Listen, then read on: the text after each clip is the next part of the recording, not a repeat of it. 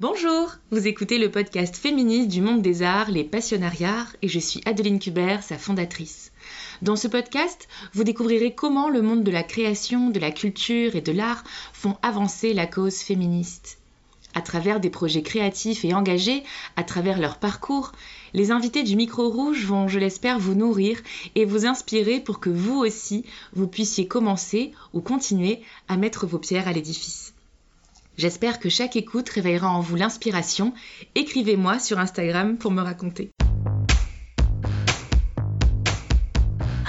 Hortense Bellotte est actrice, autrice et historienne de l'art. Je l'ai rencontrée il y a presque deux ans lors d'un jury où nous étions toutes les deux invitées dans le cadre d'un concours d'éloquence. Elle était à ce moment-là très prise par le lancement de sa web série Merci de ne pas toucher, réalisée avec Cécilia de Ars. Elle y explique les chefs-d'œuvre de la peinture classique européenne et en dévoile la puissance aussi euh, érotique.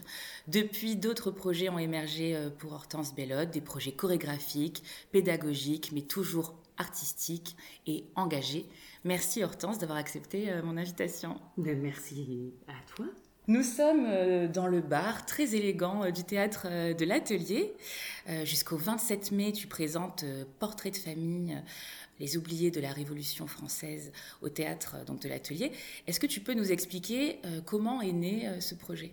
Alors ce projet particulièrement, lui, il est né il y a très longtemps, euh, relativement, pas au XVIIIe siècle, mais il, y a, il y a 10 ans, un peu plus de 10 ans. Quand même Voilà, et c'est un moment où moi dans ma vie j'étais un petit peu en flottement, j'avais fini mes études d'histoire de l'art depuis déjà quelques temps, j'avais joué dans un spectacle en danse contemporaine, qui avait un petit peu tourné, mais la tournée était terminée. Et puis j'ai profité d'une année d'intermittence, donc euh, globalement de chômage, euh, pour euh, me remettre à la recherche universitaire. Et donc je me suis faire une espèce de fausse carte de bibliothèque pour aller à l'Institut national d'histoire de l'art. Et j'ai commencé à suivre des séminaires en auditeur libre en fait, il y en a plein, euh, notamment à, l'ENS ou euh, au Collège de France, etc. Et je suis allée voir un peu, euh, normalement, il n'y a que les thésards et les retraités qui font ce genre de trucs. Et là, je me suis dit, bah allez, pourquoi pas, à 25 ans, on fait ça, quoi.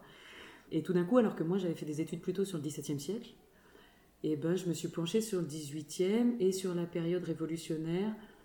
Et tout d'un coup, j'ai tiré des fils un peu par hasard, mais qui étaient quand même, je pense que déjà, j'avais la question de euh, l'identité nationale qui était un petit peu dans les fondements et de quelle est l'histoire de la France et qu'est-ce qu'on ne raconte pas.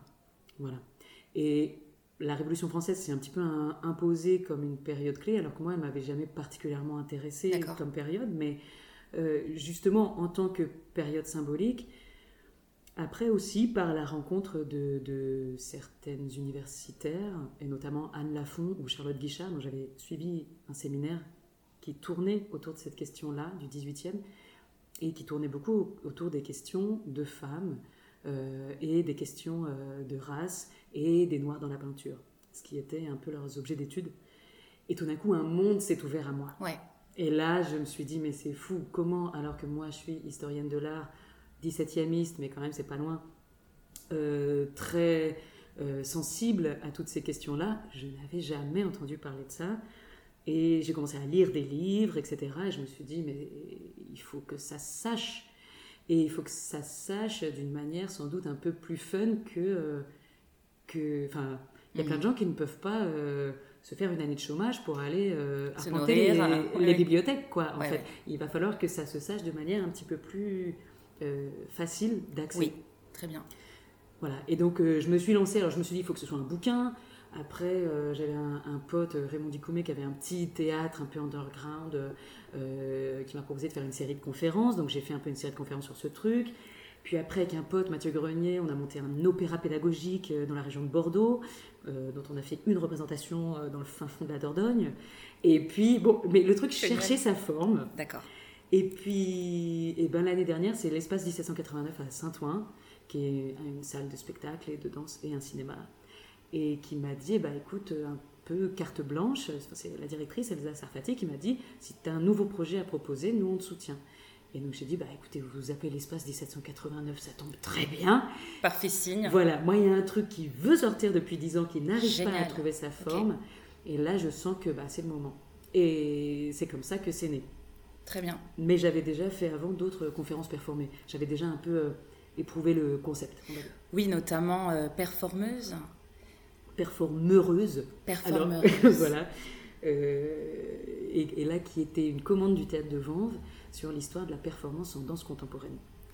Alors oui, ah, je pensais encore aussi à autre chose sur l'histoire des femmes graffeuses. Oui, voilà, c'est ça. Et j'avais fait donc euh, les femmes dans le street art, donc histoire de graffeuse. C'est ça, histoire de graffeuse. C'est toujours en euse, donc forcément. Bah, il y, a, un peu de ça. Et ça qui était une commande du, CDN de Besançon.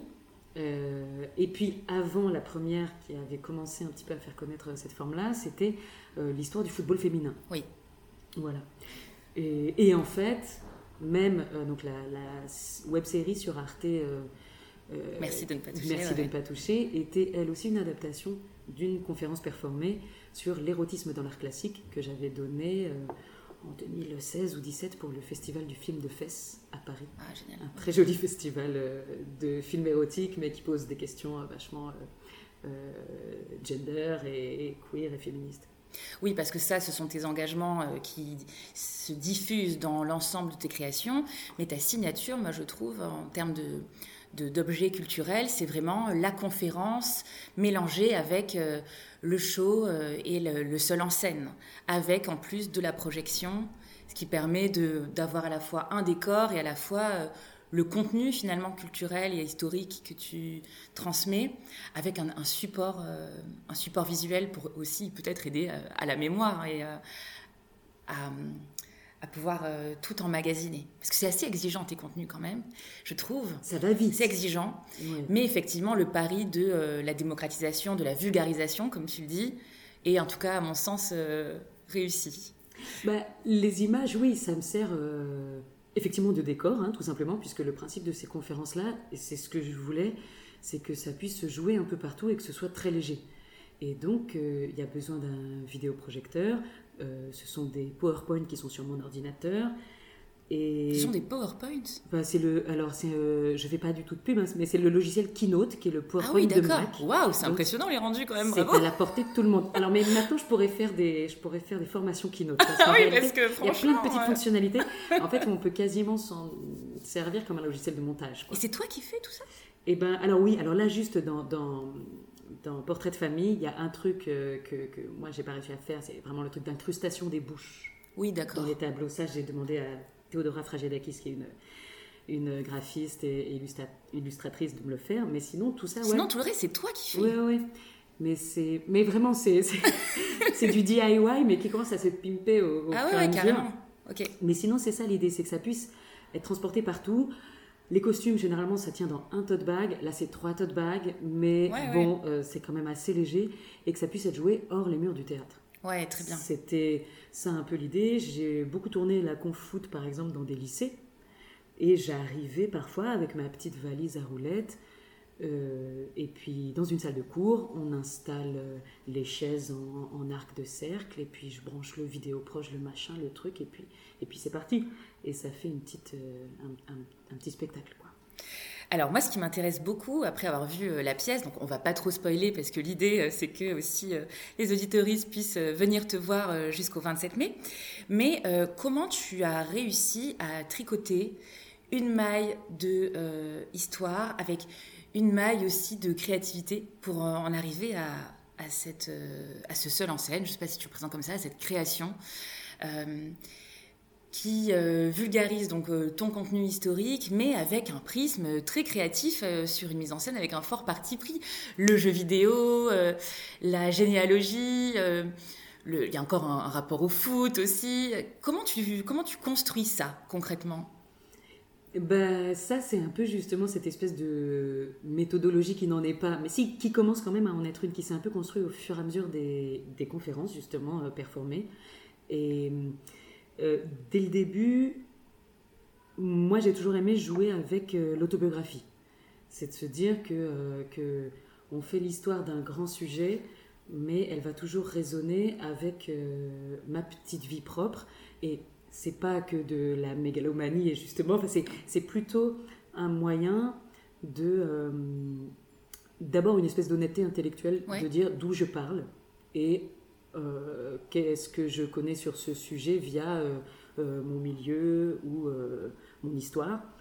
Et c'est aussi l'idée de nous envisager tous comme des, comme des individus qui sont construits par tous ces grands sujets et à l'intérieur desquels euh, euh, bah, on, se débat parfois. Et disons qu'il y a des résidus de ces grands sujets dans ma vie, mais il y en a aussi dans la vie de tout le monde. Dans l'histoire de graffeuse, par exemple, je, monte des photos de classe euh, de, moi, mais je sais très bien que quand je monte mes photos de classe, tout le monde pense à sa propre photo de classe. ça joue quand même un peu sur ce principe du euh, ouais, euh, everyman ou de, l'individu lambda, quand même, je me prends un peu comme individu témoin d'une toute petite histoire un, peu pourrie, enfin, mais, mais un peu pourrie et un peu commune, quoi. Ouais, ouais, ouais, et, et, après, ça peut jouer aussi avec le côté un peu à la Forrest Gump, c'est-à-dire je suis un peu personne et pourtant, de fil en aiguille, je me retrouvais connectée mm. à tous les grands sujets et à tous les grands événements historiques euh, de, notre société ou de notre culture. Et ça, c'est, on va dire, un, effort littéraire. Euh, de, comment on arrive à articuler cette petite histoire avec des grandes choses alors que spontanément, c'est pas évident. De faire les liens, bien sûr. Voilà. Mais, euh, mais donc, il y a de ça. Et après, pour tout ce qui est la pop culture, ce qui est un peu mon deuxième. pour moi, déjà, je ne l'ai pas choisi. C'est-à-dire que j'ai vachement baigné dans la pop culture. Euh, j'ai arrêté de regarder la télé à peu près euh, au lycée. Mais sinon, j'ai passé mais, ma vie devant la télé. Je suis, euh, c'est un problème. Mais, mais, donc.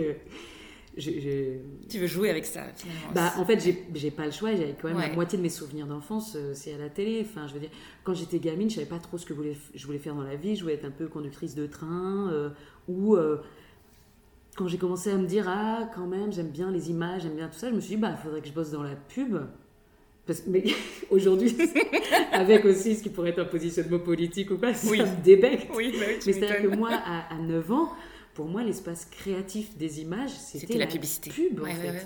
mais parce que c'était, c'est en intraveineuse qu'on a grandi à ça dans les années 90, quoi.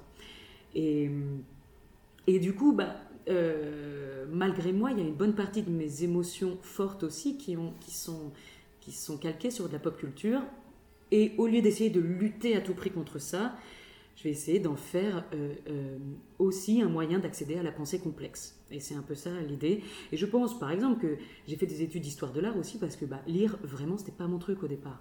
Et que moi, effectivement, les images me parlaient plus. Et donc ça, euh, j'aimais bien. Et ce qui est rigolo, c'est que c'est pour pouvoir comprendre l'histoire de l'art que je me suis mis à lire plein de livres. Et que par contre, j'ai lu énormément d'ouvrages d'histoire de l'art et des trucs super chiants. Euh, je lis pas de romans, mais vraiment des essais euh, euh, extrêmement hermétiques sur, sur des, des, conceptions, sur la théorie de l'art au XVIIe siècle. J'en ai lu plein et j'adore ça.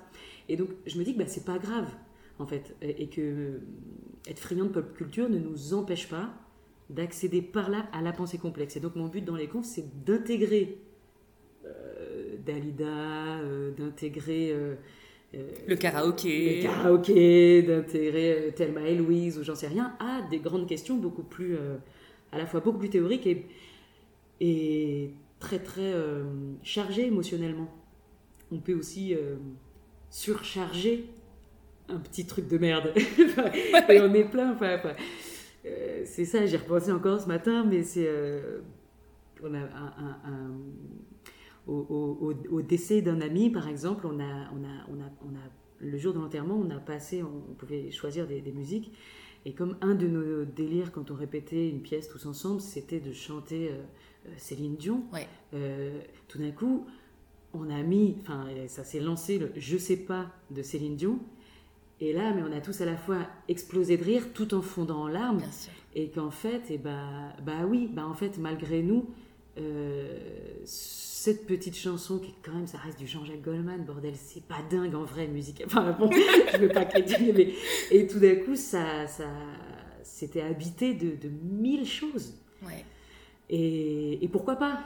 Oui et ça fait du bien aussi dans le monde de la culture qui est quand même encore euh, très élitiste euh, euh, classiste aussi donc de, de, de, grâce à ce wagon là d'emmener les gens comme tu dis à la pensée complexe ou à euh, des niveaux euh, de connaissances euh, où certaines populations n'ont pas forcément accès, où il n'y a pas eu l'apprentissage aussi peut-être pour avoir accès.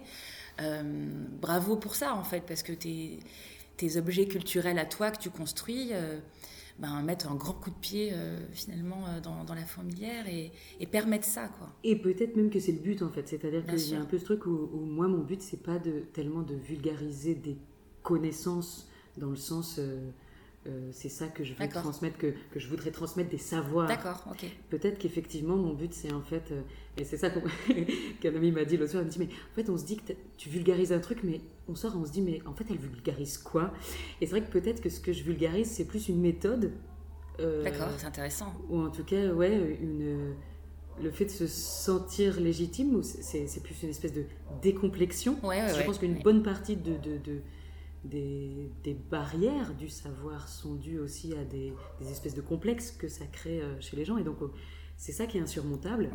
Euh, et les portes des, musées ou des bibliothèques ou des théâtres, ils sont, ils sont durs aussi avec tout le, toute la violence sociale qui est véhiculée autour. Et que d'ouvrir de, toutes ces petites portes-là, finalement, c'est peut-être juste ça que j'essaye de transmettre et pour que tout le monde puisse s'autoriser le regard critique. Parce que, euh, eh ben, se sentir illégitime euh, ou se sentir honteux de ne pas savoir, eh ben, ça paralyse le regard critique en fait, ça paralyse la pensée. Et, et donc, un petit coup de légitimité euh, qui n'est pas non plus. L'idée, c'est pas de croire qu'on sait tout, mais juste de s'autoriser à aller chercher comme on peut, avec les moyens qui sont les nôtres. Et justement que si nos moyens c'est euh, Internet ou quoi, et eh ben on, on, le fait, tant qu'on cultive son esprit critique. Carrément. Et alors, euh, si on retourne un petit peu en arrière, comment toi tu es passée de euh, l'enfant de la télé à l'étudiante en histoire de l'art? Pour, pour commencer Ouais, bah ça c'est Bon, ça, c'est un truc que je raconte dans une autre de mes confs qui s'appelle 1664, euh, qui est sur mon mémoire de, maîtrise et qui est sur les arts sous Louis XIV et les problèmes d'addiction. D'accord. Et, dans lequel j'explique que bah, moi, en terminale, je voulais arrêter mes études, je voulais faire du théâtre, je venais de découvrir le théâtre et je me dit, bah, là, je prends mon pied euh, à répéter des scènes et être sur scène. Voilà. Et donc, j'ai dit à mon père, bon, bah, voilà, je passe mon bac et puis j'arrête, euh, je m'inscris dans un conservatoire d'arrondissement et c'est fini. Et mon père m'a dit non. et il m'a dit écoute, tu t'inscris euh, à, l'université, tu prends ce que tu veux, mais tu fais une première année et puis après on en reparle. Et je faisais l'option histoire de l'art qui était la seule matière qui m'intéressait. la meilleure. Voilà. Et donc, euh, donc, je, donc j'ai dit ok, bah, je m'inscris en histoire de l'art. Et donc j'ai commencé une année à l'université de Nanterre et j'ai beaucoup aimé en fait. Et donc, euh, bah, tous les ans, je me suis dit que, j'allais arrêter, que ce serait la dernière année, puis en fait, j'ai continué. D'accord. Et, et c'est comme. Mais j'ai continué les deux en même temps. Et oui, voilà, en parallèle, tu fais ça. le théâtre. Et donc, le truc, c'est fait, j'ai fait ma licence en même temps que trois ans d'art dramatique au Conservatoire du 19e, et puis après, j'ai continué. J'enseignais d'un côté, enfin, j'ai fait mon master plus des pièces, puis après, j'enseignais d'un côté tout en euh, jouant dans des petits trucs, et puis je jonglais, quoi, avec euh, économiquement aussi ce qui était possible au moment où où ça se passait. Et, et dès le départ, euh, moi j'envisageais les deux comme, comme dialoguant vraiment. Il n'y avait ni de hiérarchie, ni de, euh, ni de frontières. Et, déjà à 19 ans, je, créais un petit, euh, une petite conf qui était déjà une petite conf perf où je jouais une fausse prof d'histoire de l'art qui expliquait un tableau et, Tout était déjà là. et qui terminait en tableau vivant. Donc c'est vraiment ce que j'ai refait après dans Merci de ne pas toucher. Donc c'est, disons, tout ça est vraiment une continuité et une grande uniformité en fait. Je me posais souvent la question euh, euh, concernant celles et ceux qui étudient les artistes, si au bout d'un moment on en devenait un ou une. Toi, en l'occurrence, tu les étudiais et en parallèle, tu te construisais toi aussi euh, ton toit d'artiste en fait. Mmh, bah oui, non, c'est vrai. Et mais c'est aussi qu'en histoire de l'art, moi j'ai toujours été intéressée là encore, non pas directement par les œuvres elles-mêmes, même si j'aime bien les œuvres, mais euh, l'histoire de l'histoire de l'art, c'était vraiment ça qui m'intéressait. Et, euh, et, même mon, mémoire, je l'ai fait sur la théorie de l'art en France au, XVIIe siècle. et sur euh, une vision symphonique des arts, où tout d'un coup, bah, l'historien de l'art dialogue avec le poète, dialogue avec le peintre, dialogue avec le musicien, avec le mec qui fait les feux d'artifice, enfin, et avec euh, les gars qui fait les petits fours. Donc, un espèce de truc de euh, des arts un petit peu mélangés, et aussi où art plastique et art vivant, par exemple, sont réunis, où art ancien et art éphémère sont réunis aussi, tout d'un coup, euh, autour de cette grosse notion qui serait la culture, en fait. Et moi, je crois que ce qui m'intéresse, c'est l'histoire du regard et, l'histoire culturelle au sens large. Et c'est pour ça que j'ai autant d'intérêt aussi, finalement, pour l'anthropologie ou la sociologie. La qui est ou, bien sûr inhérente à ce que tu fais. Exactement. Et ou la philosophie. Enfin, euh, j'avais vraiment un peu de mal aussi. C'est vraiment un espèce de gros produit des sciences humaines. Et moi, l'histoire de l'art m'a beaucoup plu pour ça. Mm. C'est que en fait, on était obligé de toucher absolument à tout. Et ça allait. Euh, enfin, on, étudiait des trucs euh, de l'archéologie mésoaméricaine. Et puis des perfs underground euh, in situ dans les années 70. Enfin, ça n'a absolument rien à voir, qu'on soit d'accord. euh, et, et, tout ça nécessite des, des, des, des, connaissances qui sont très très très différentes, mais tout ça serait une espèce de grosse science de l'homme, quoi. Et alors justement, euh, tes pièces, est-ce qu'elles peuvent circuler ailleurs que euh, dans des théâtres? Et si oui, où? Où est-ce qu'elles peuvent prendre place pour aller bah, au plus près des gens? Ben, mon but, c'était bah, c'était ça dès le départ. Et au départ, moi, j'ai commencé pas dans des théâtres, justement. Hein. Mes confs, euh, quand je faisais des trucs un peu en one-shot, euh, des perfs ou quoi, c'était bah, pour des festivals. Et donc, dans des lieux, les lieux qu'on trouvait, quoi. Enfin, ça peut être dans une n'importe quelle salle. Euh, il suffit d'un mur clair, hein. enfin, ou d'un mur uni, même. Il n'y a pas, même pas besoin qu'il soit clair. Et après, une histoire du foot féminin, je l'ai beaucoup tourné dans des lycées, okay. dans des établissements scolaires. Euh, j'ai tourné pas mal de confs aussi euh, dans des facs. Ça, j'aime beaucoup. Euh, les amphis, les amphis de fac, vraiment, j'aime beaucoup ça comme salle de spectacle. Parce que c'est vraiment câblé pour, quoi. C'est vrai. c'est vraiment des très belles salles qui sont très grandes, très. Et, et, je trouve qu'à la fois sont très proches d'une salle de spectacle, avec ce truc de l'amphithéâtre romain, etc. Ouais, on est, presque à l'essence même du, du, théâtre occidental. Et en même temps, il y a un rapport je sais pas, ça ramène un truc de l'enseignement euh, et un truc de la pédagogie, moi, que j'aime bien, avec lequel j'aime bien rigoler, mais qui est aussi réel, quoi. Euh, le fait que, que, que, le spectateur, il est, il est aussi là pour... Euh, parce qu'il a envie de prendre un truc à bouffer, quoi. Je sais pas, et je trouve que les étudiants, il y a vraiment ça. Quand on est mmh. prof de fac, je pense que c'est très dur, parce que parfois, justement, bah, il y a les, les, étudiants, ils sont là avec leur sandwich, et puis c'est vraiment... Bah, si, si, le prof me fait chier, je me barre, quoi. Enfin, euh, ouais, c'est exigeant comme public. C'est hyper exigeant, en fait. Non, mais c'est ça, et ça, et ça, et ça. Je trouve que c'est pas le même rapport que le rapport du spectateur dans une salle de théâtre où il y a cette espèce de déférence pour l'artiste ou quoi. Il y a un truc un peu plus, euh, un peu plus corps à corps que, que j'aime bien. Et, et sinon, et eh ben, en fait, ça pourrait être joué partout. Moi-même, dans mon idée, euh, c'est vrai que jouer en extérieur, euh, ce serait mon kiff aussi. J'ai juste un petit problème, mais ça va commencer à se régler là, parce que je vais faire des petites expérimentations déjà cette année, mais c'est qu'avec le vidéoprojecteur, il faut attendre la nuit, euh, mais il faut pas qu'il pleuve, donc il faut que ce soit une nuit d'été, donc il faut que ce soit à 22h30. et du coup, bah, on n'est plus si familial que ça à 22h30. Enfin, c'est-à-dire que tout d'un coup, ça, ça, limite. Ça pose d'autres questions. Un petit peu d'autres publics, euh, ou bien tout le monde est bourré, j'en sais rien. ça peut aussi, mais ça va vite quand même, donc il ne faut pas non plus être torché pour voir mes conflits.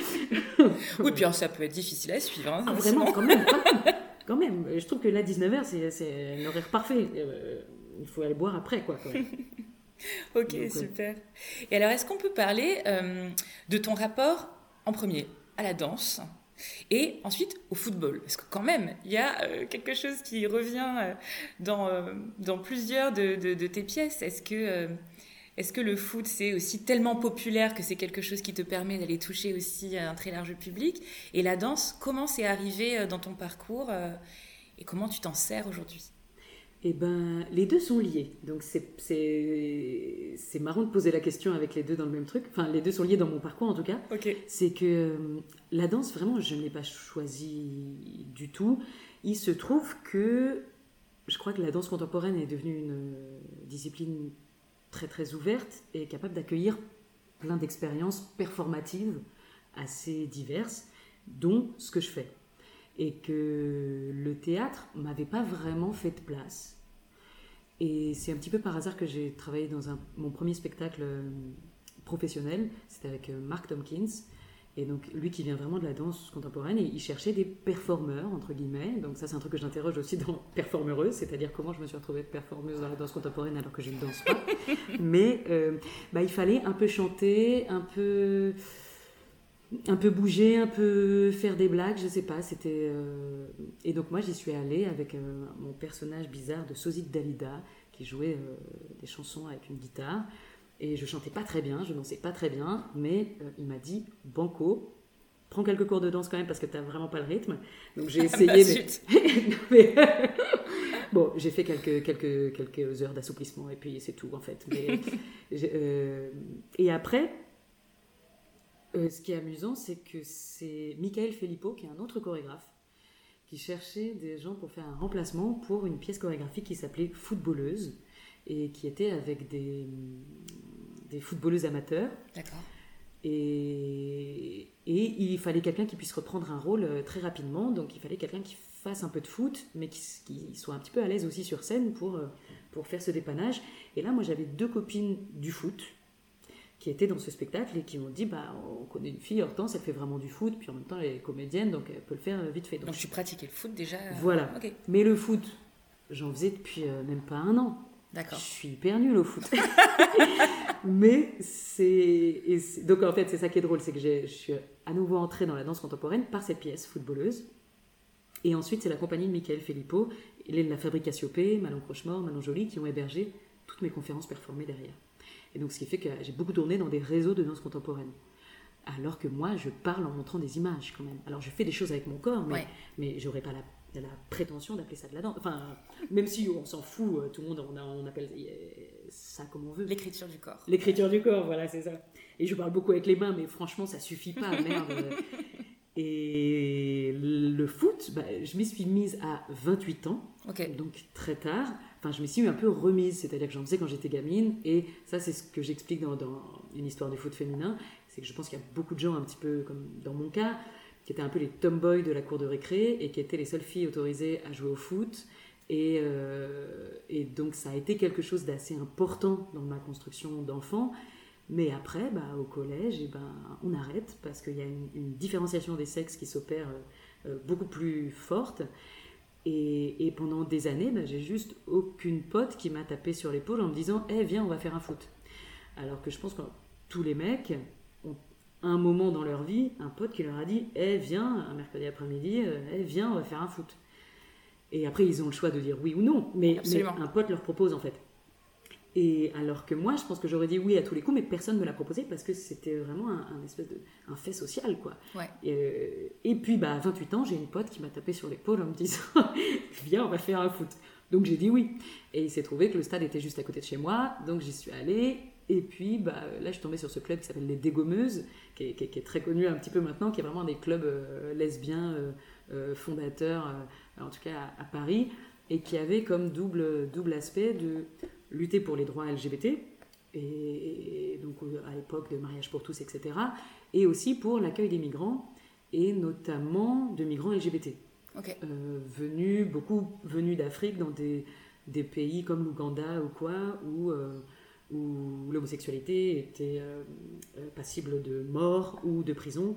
Et donc il y avait cette espèce de double aspect, donc très militant, très politique, et, et c'est un petit peu avec elle aussi que j'ai commencé à prendre conscience du foot comme terrain politique. Et donc effectivement, c'est ça qui m'a plu tout de suite, tout de suite même si moi, je, euh, mes qualités footballistiques n'avaient pas beaucoup évolué depuis ma petite enfance, c'est-à-dire que j'aime bien courir, j'ai un très bon cardio, mais vraiment la maîtrise de balle, c'est pas mon truc. Donc je suis ça va, je peux, je peux essayer de faire illusion en, défense parce que je peux être un peu sur tous les ballons, mais c'est tout. Oui, c'est le terrain politique qui était plutôt euh, fertile euh, pour toi. Et grâce à cette équipe, on a pu faire donc avec euh, Bettina et Lou, quoi, on a fait pas mal de voyages aussi.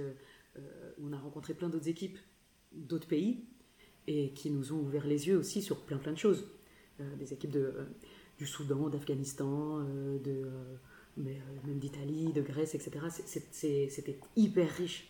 Ouvrir les yeux sur quel, euh, quel genre de choses, par exemple? Alors sur plein d'aspects, justement, à la fois de, féminisme et, et, de, et, de, relativité des questions féministes aussi en fonction des pays. Et c'était, on a participé à un, grand truc à Berlin, par exemple, où c'était assez beau parce qu'il y avait cette espèce de gros mélange. Euh, on n'était que des filles qui jouions au foot, mais tu avais à la fois l'équipe nationale iranienne qui jouait avec les, euh, des voiles et qui était en délégation officielle, qui était surveillée par les gardiennes de la morale euh, tout le temps, etc. Donc qui était dans un truc un peu touchy des, des grosses butch soudanaises qui à ce moment-là étaient euh, vraiment mais, très, très, très marginalisées dans leur pays, mais qui ensuite, avec la révolution au Soudan, sont devenues l'équipe nationale, des Palestiniennes.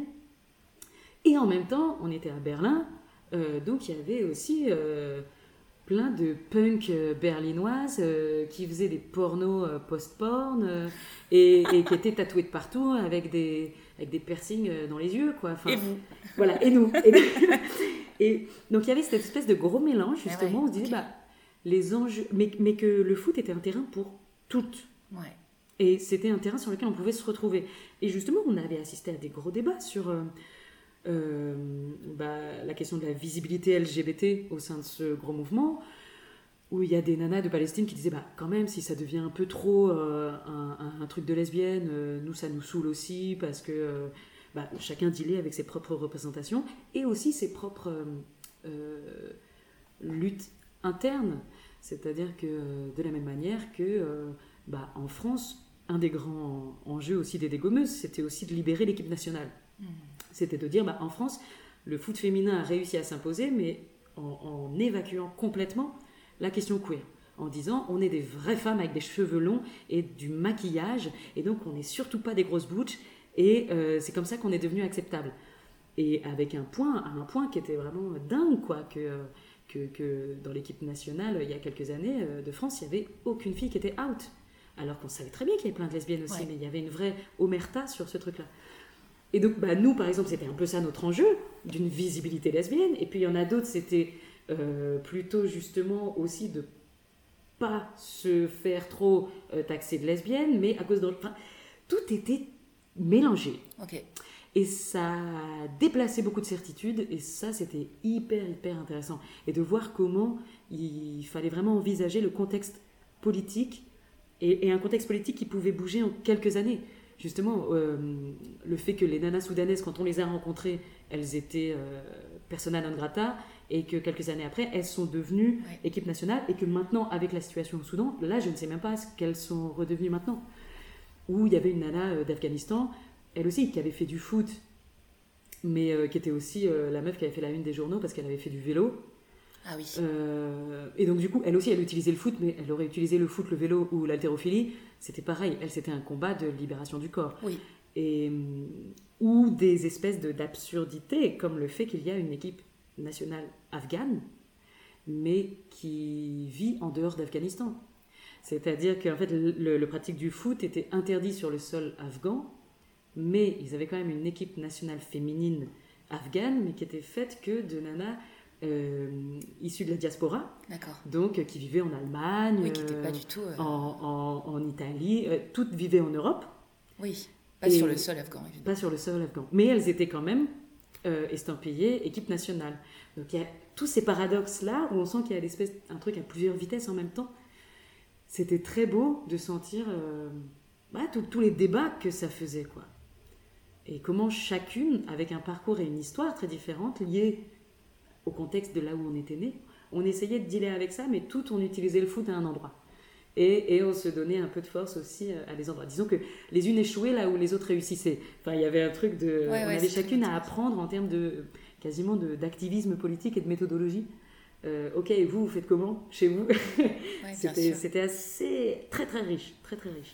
Et est-ce qu'il y a d'autres sphères aujourd'hui euh, que celle-ci que, tu explores en fait, que tu décortiques et, qui t'inspire comme ça pour euh, construire peut-être un futur projet. Là, on, a parlé du foot et de ce terrain-là, euh, qui est aussi voilà politique euh, et qui permet de mettre en lumière voilà des questions aussi politiques de minorité, les questions queer. Est-ce qu'il y a d'autres sphères comme ça que tu, dans, lesquelles tu puises en ce moment?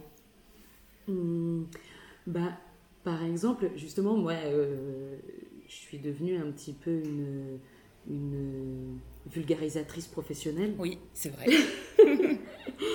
Et donc, euh, donc je, j'essaye aussi de, de, de, de, continuer un peu ce truc-là. Et dans les projets euh, à venir ou en cours, et eh ben, j'ai euh, un projet de, de, podcast avec les éditions Macula, qui sont une maison d'édition d'histoire de l'art, et eux qui souffrent vraiment d'une image d'un truc très élitiste, très pointu, très...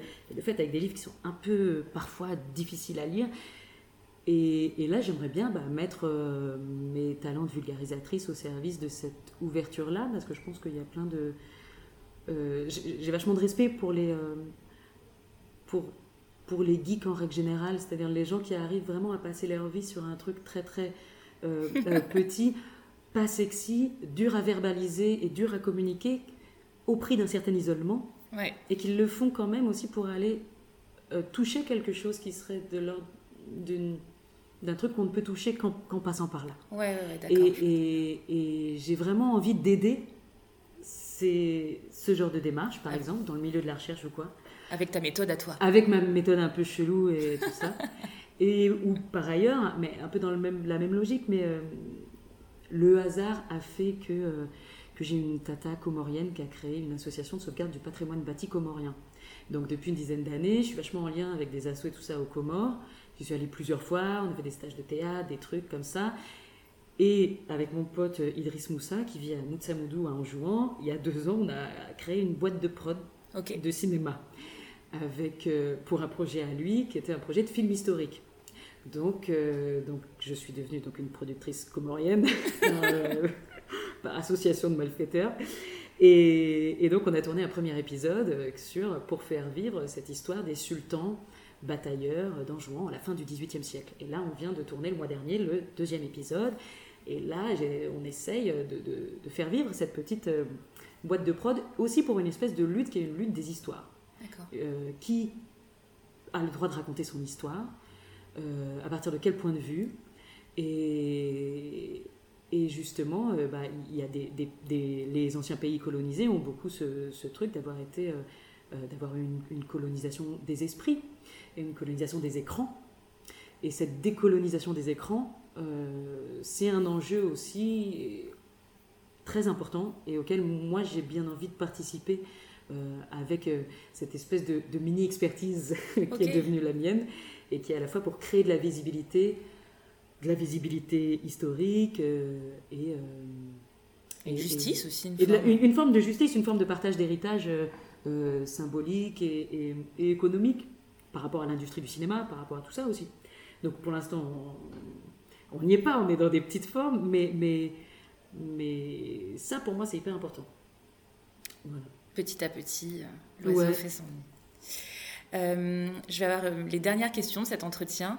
J'ai deux questions euh, rituelles, mais avant de te les poser, j'en ai une autre qui est de la pure curiosité.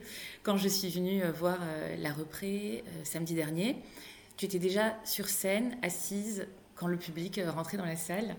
Est-ce que c'est une manière pour toi de gérer ton stress et de voir la salle se remplir petit à petit Ou est-ce que tu voulais juste voir euh, qui euh, venait et saluer euh, peut-être les, visages connus Ou est-ce que c'était un parti pris de mise en scène?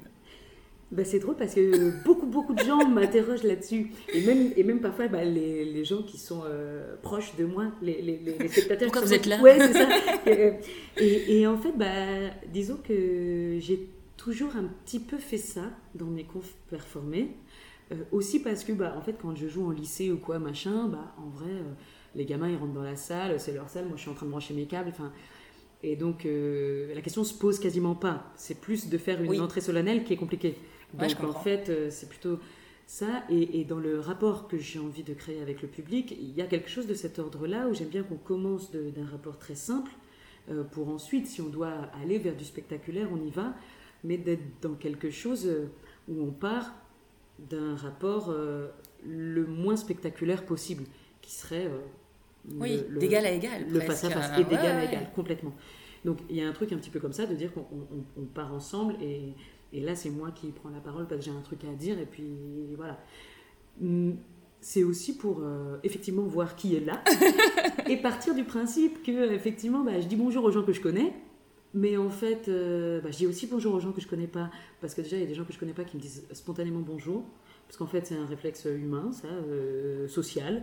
Ils rentrent dans une salle il y a déjà quelqu'un ils lui disent bonjour. Bon bah voilà. Et après j'ai une pote qui m'a dit ça l'autre soir qui me dit mais c'est aussi un peu le truc du prof c'est vrai? C'est-à-dire que ça, et ça, j'y avais pas pensé, mais ça fait un peu ça quand on rentre dans la salle de Madame Machin. Elle est déjà ben, là. Elle est déjà là. Et puis nous, on arrive avec son ISPAC et puis on pose le ISPAC. Et, et, donc, ça crée aussi un peu ça. Et quand tout le monde est là, Madame Machin commence. Voilà. Et quand tout le monde est là, voilà, on fait l'appel, c'est bon, tout le monde est là. Allez, on y va. Euh, il y a de ça. Et j'aime beaucoup ce que, ça, ce que ça crée. Le fait de discuter avec les gens vraiment euh, me permet effectivement de baisser mon stress mais c'est aussi que je me sentais vraiment pas de faire une entrée sur scène, quoi. Ouais, ouais, d'accord. Parce qu'après, le, le temps qui. Justement, j'en parlais avec euh, Slimane Majdi, un pote comédien, l'autre jour, qui me disait euh, en fait, tu gagnes du temps. C'est-à-dire qu'effectivement, j'ai l'impression. Là, en plus, comme c'est une grosse salle, c'est quasiment 20 minutes d'entrée publique. Donc, c'est vrai que c'est long. Et ouais.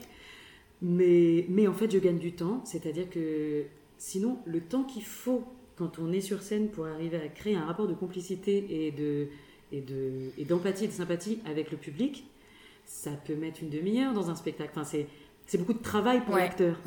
que, que, de... Alors que là, bah, comme je pars de ça, en fait, je gagne du temps. Après, euh, c'est parti. Dès, ma, dès la première phrase, les gens sont déjà avec moi parce que je suis déjà avec eux. Et donc, euh, et, ça, je crois que ça va devenir un.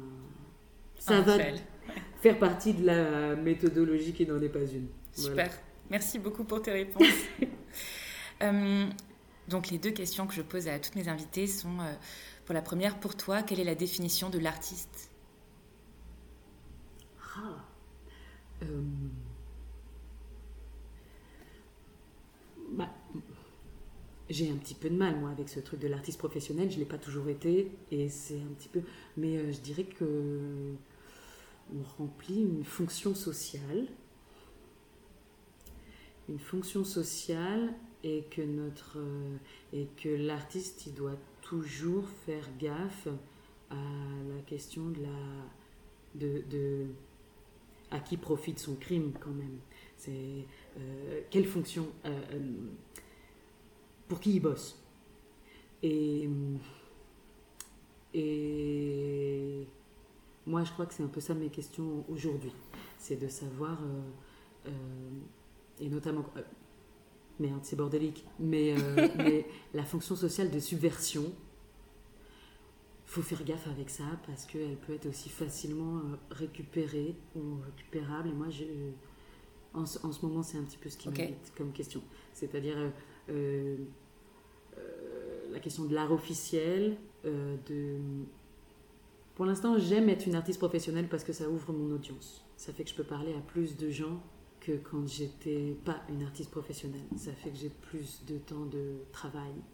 Ça fait que je peux aller plus loin dans mes trucs. Et donc, et ça ouvre euh, mon, champ d'action. Après, je pense que ça a des inconvénients. Et, et je sais pas si le rôle social artiste, je sais pas si c'est quelque chose qui va me convenir toute ma vie. Ça ne m'a pas convenu toute ma vie. Enfin, euh, je le suis euh, professionnellement depuis 4 ans, en fait. Et puis, euh, on ne sait pas pour combien de temps. Il y a peut-être d'autres rôles sociaux qui m'intéresseront plus après, ou dans lesquels je me reconnaîtrai plus dans ma démarche. Ok, c'est intéressant, merci beaucoup. Parce qu'on pense souvent euh, grande liberté quand on, est, quand on, quand on demande une mm. définition de l'artiste. Donc c'est intéressant, voilà ce que tu, ce que tu viens d'expliquer à méditer. Mmh. Euh, et enfin, quel euh, passionnariat, donc quelle femme du monde des arts euh, et de la culture engagée, pourrais-tu me recommander? Ah Actuelle Oui. Ah, genre de quelqu'un que tu pourrais aller interviewer Ouais, quelqu'un que tu pourrais me présenter. Ah. Ta passionnariat à toi. Ah ouais, ouais, ouais, ouais, ouais. Non, parce que mais le mot passionnariat, j'avais fait. Hier soir, euh, je me suis endormie en écoutant Marine Faithful, donc j'allais conseille Marine Felchpool, mais j'aurais du mal à te la présenter. je vais quand même la citer euh, dans les ressources de la page de l'épisode. dans ce côté, justement, j'aime bien dans ton titre Passionnariat, il y, aurait l'idée de quelqu'un aussi qui, un truc de sacrifice, enfin vraiment la, la passionnariat, qui, qui, serait, qui mettrait un peu son corps et son histoire, euh, qui sacrifierait ça sur l'autel de, de la communauté. Ouais, Et, Facebook, elle a un peu ce truc-là. D'accord. Ce truc de, elle a tout donné jusqu'à sa voix, quoi. Ok. Et, et sinon, actuelle, bon, je t'ai déjà parlé de Rose, du coup, la directrice de ce théâtre, quand même, que, et, qui fait qu'on discute là aussi. C'est-à-dire que moi, jouer dans un théâtre privé, j'aurais jamais fait ça avant. Enfin, c'était pas du tout dans mes. J'aurais jamais pensé, et je pense que personne n'aurait jamais pensé me le faire faire non plus. Or, il se trouve que euh, bah voilà, c'est Rose Berthet qui a repris la direction de ce théâtre euh, depuis peu de temps. Et tout d'un coup, quand on met une, une nana de 35 ans avec euh, certains idéaux aussi à la tête d'un théâtre privé, bah, ça en change la programmation et ça en change la couleur. Et ça change aussi les gens qui sont dans les salles. Et tout d'un coup, moi j'aime bien dans l'idée être aussi cette espèce de vecteur à l'intérieur desquels plein de gens vont pouvoir se reconnaître. Et de fait, j'ai l'impression en général, moi, que je ne suis programmée que par ce genre de nana. Enfin, C'est-à-dire que euh, je te disais que bah, cette conf, elle a été créée grâce à Elsa Sarfati à l'espace 1689. Ensuite, j'ai fait une résidence au Carreau du Temple, où pareil, on a une femme qui a la direction. Euh, là, ici, une femme à la direction de, de ça. L'année prochaine, euh, je suis j'ai une carte blanche au musée d'Orsay et j'ai été programmée aussi par une femme. Génial.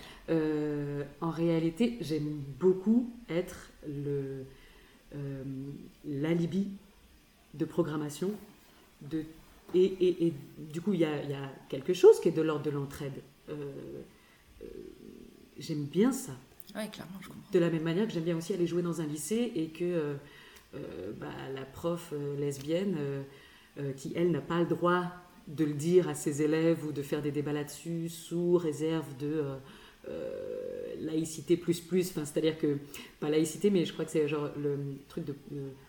Euh, ce serait presque perçu comme un point de vue politique, donc il n'aurait pas le droit de. Normalement, le prof d'éducation nationale n'a pas le droit de faire part de ça. Donc j'aime beaucoup que, en, en, truc un peu. d'être comme dans un jeu en trois bandes, de permettre aussi de parler pour ceux qui ne peuvent pas. Qui ne peuvent pas trop, qui sont un peu euh, euh, coincés aussi par des institutions euh, extrêmement lourdes. Et j'aime bien être ce petit porte-voix. Donc ça, je peux te faire une liste. Moi, j'ai toute une liste de jeunes nanas qui sont à la tête maintenant de, de, théâtre. Et, et, je, et, je suis très reconnaissante à la vie de vivre à cette époque-là. C'est-à-dire à l'époque où, en fait, bah, bah, les nanas qui ont toujours eu des, des, postes subordonnés dans le milieu de la culture, qui en ont toujours, hein, mais qui bah, progressivement ont, ont, atteint d'autres euh, spots et qui maintenant sont à des postes décisionnaires, et ben quand même ça change euh, C'est clair. les décisions. Mais en, plus de tout ce que je te disais, enfin, le, le CDN de Besançon, c'était une femme aussi qui m'a commandé ça. Euh, à Vanves, pareil. En fait, j'ai l'impression que moi, je ne vis que dans. Tu es entourée de passionnariats. Exactement. Bienvenue au club. c'est ça. Et donc, c'est très bien. Bah, on ne fait pas mentir les concepts de sororité. Absolument. Eh bien, merci Hortense euh, pour euh, cet entretien. Où est-ce qu'on peut te retrouver sur les réseaux sociaux ou euh, sur quel site internet? Eh bien, on peut me retrouver sur Facebook, sur Instagram à mon nom, Hortense Bellotte. Et puis, euh, pour les gens qui ne sont pas très réseaux sociaux ou quoi, j'ai un petit site, hortensebellote.com. Très bien fait d'ailleurs. que j'ai fait moi-même. Ah bah voilà. fait absolument tout de toute façon. Des petits gifs. Et donc on peut retrouver là-dessus. Normalement, j'essaie d'actualiser mes dates, mes petites présentations des confs. Et euh, maintenant, je vais y ajouter des petits documents complémentaires, genre les bibliographies ou les trucs comme ça, pour y mettre un peu des infos aussi, parce que c'est ça aussi le but du jeu. Très bien. Merci beaucoup pour ton temps. Merci à toi. Merci pour votre écoute et pour votre soutien pour les passionnariats. Si cet épisode vous a plu, n'hésitez pas à le partager sur les réseaux sociaux ou à quelqu'un de votre entourage. Et à nous noter 5 étoiles sur Apple Podcast, bien sûr. Ça nous aide beaucoup et ça participe à faire rayonner davantage mon invité et ses engagements. Pour retrouver toutes les ressources de l'épisode, rendez-vous sur le site ou sur la newsletter du podcast, direction lespassionnariats.com. À très bientôt pour un prochain épisode.